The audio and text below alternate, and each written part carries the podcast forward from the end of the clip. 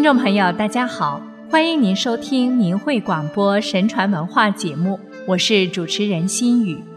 今天的节目中，我们要给大家介绍一位明朝时的好官朱常。朱常是明代沙河人，他从小就聪明过人，十四岁即入县学。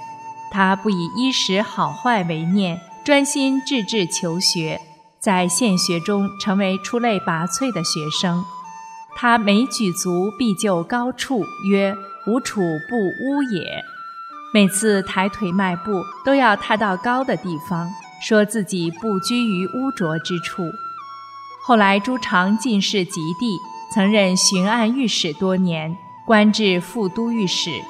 他廉洁奉公，匡扶正义，勤政爱民，兴利除弊。为官一任，造福一方，深为百姓称赞，也是当时全国七个清正大臣之一。正德十年，朱常出任河东巡盐御史。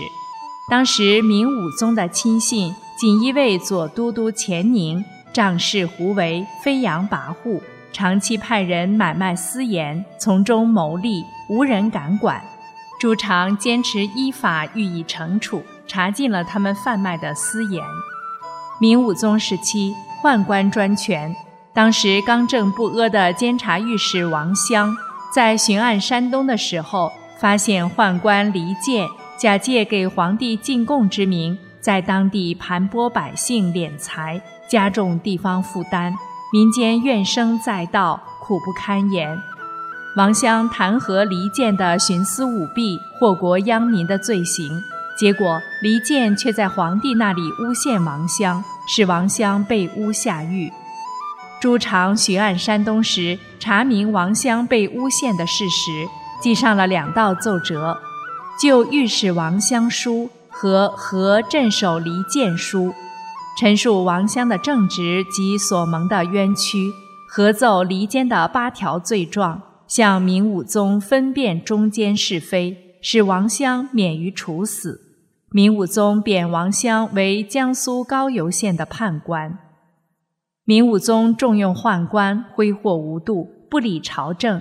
如他重用奸佞江彬，大兴土木，抢夺民田，到处扩建皇庄，还在皇宫里开店，让大臣、宫女、太监进行买卖。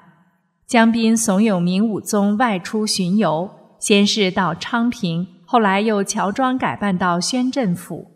这件事遭到文武百官的反对，可是明武宗不听谏言，又下诏南巡，众臣纷纷上书阻拦。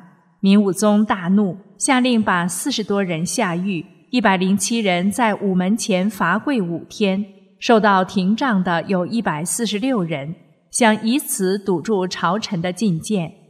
这时，朱常从外地巡按回京，他听说此事后。不顾个人得失，决意上书。他力荐明武宗正心讲学，戒游艺，禁君子，远小人，并直言不讳地要求皇帝下罪己诏，颁发自责的诏书，承认自己的错误，向黎民百姓谢罪。明武宗未予采纳，朱常再次上书，急陈小人淫惑之害。希望皇帝励精图治，惩办奸佞。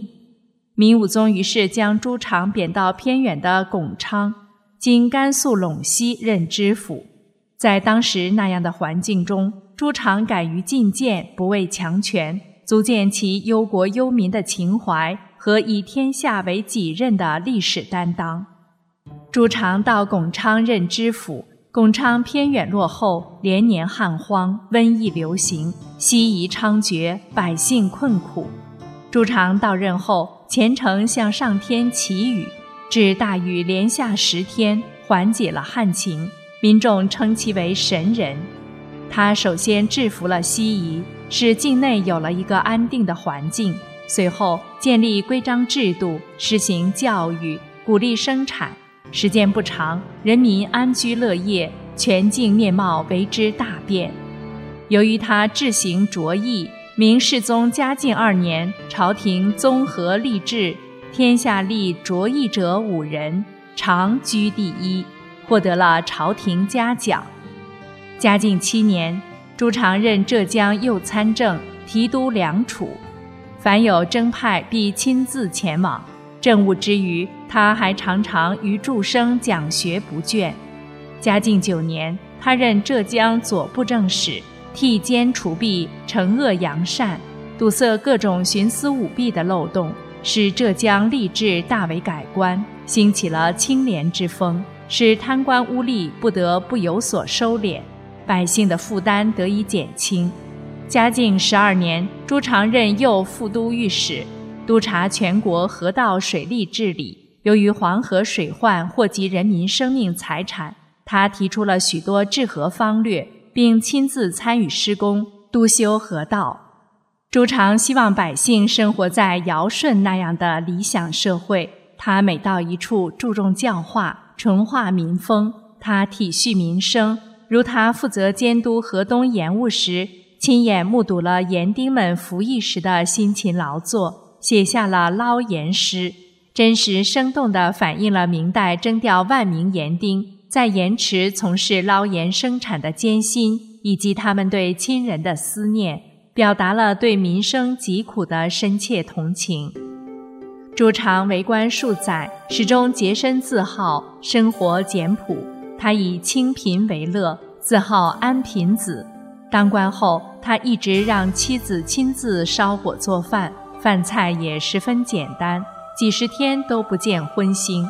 同僚笑送他“常斋”的雅号，他听了后，索性将自己的号改为“安斋”，即安于吃斋的意思。当他的妻子生孩子的时候，朱常穿一身旧衣服下伙房做饭。接生婆来了，误以为他是府上的仆人，叫他干这干那，态度很不客气。朱常却一一照办。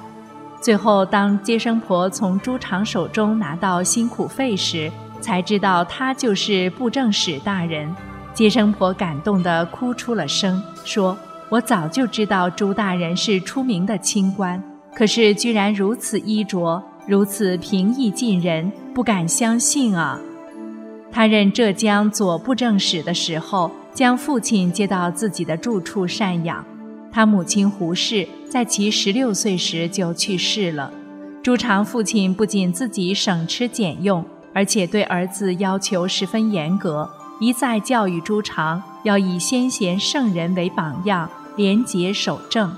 自己虽年老，一碗饭、一身衣、一床被子足矣。朱常同僚看到他父亲的衣服实在太破旧了，知道他家境贫寒，便利用祝寿的机会给其父送了一件新衣，但被其父坚持谢绝。后来朱常担任右副都御史后，他的父亲去世，他回家守制，家中仍是草舍席门，一如韩氏。他在外为官多年。没为家里添置一亩田，没有翻修一间屋，却常常尽其所有周济乡邻、救人之窘。乡亲们有了事都愿意找他解决，人们敬佩他的人品、清廉爱民及正义敢言的风骨，在家乡为其修建了一座无愧亭，并立数块石碑，表彰他的功德业绩，流芳千载。同时，也鼓励后人为人为官要做到无愧，无愧于天地，无愧于苍生，无愧于自己的良知。